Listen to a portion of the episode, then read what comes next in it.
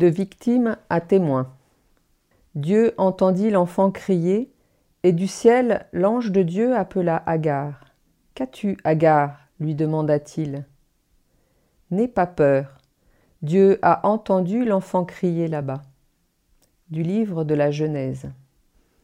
Aujourd'hui, je suis à Lourdes, devant la photo d'une sculpture représentant une tête d'enfant pleurant.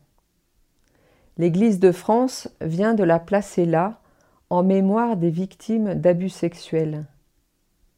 Les larmes de cet enfant concentrent tant de silence, tant d'absence de cris. Je suis restée tétanisée, je ne connaissais rien de tout cela, et ce soir-là, il m'a appris des mots et des actes que je ne connaissais pas.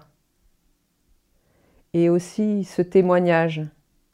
Une partie de moi hurlait en silence, lui demandait d'arrêter, mais les mots ne sortaient pas. Quand on a huit ans, on n'a pas les mots pour nommer les choses et les actes posés.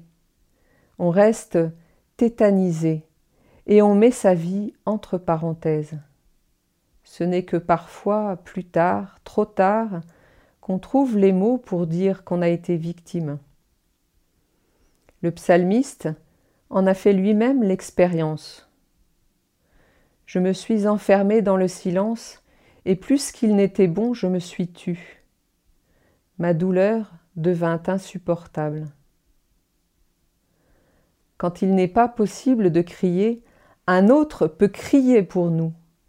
Sur la croix, Jésus prend sur lui nos vies brisées et reconnaît notre détresse. Son cri est aussi celui des sans-voix, de ceux qui n'ont pas appris, de ceux qui n'ont plus la force. Sur la croix, Jésus libère notre propre cri de souffrance et nous redonne la vie. Crier, c'est se reconnaître vivant et témoigner d'un monde souffrant pour que cesse toute violence. Alors, ne craignons pas de crier, pas à tout bout de champ, mais comme l'expression sincère de nos sentiments. Colère, peur, détresse, tristesse, mais aussi la joie, même en ce vendredi saint, parce qu'au bout de notre marche vers Pâques, elle sera là.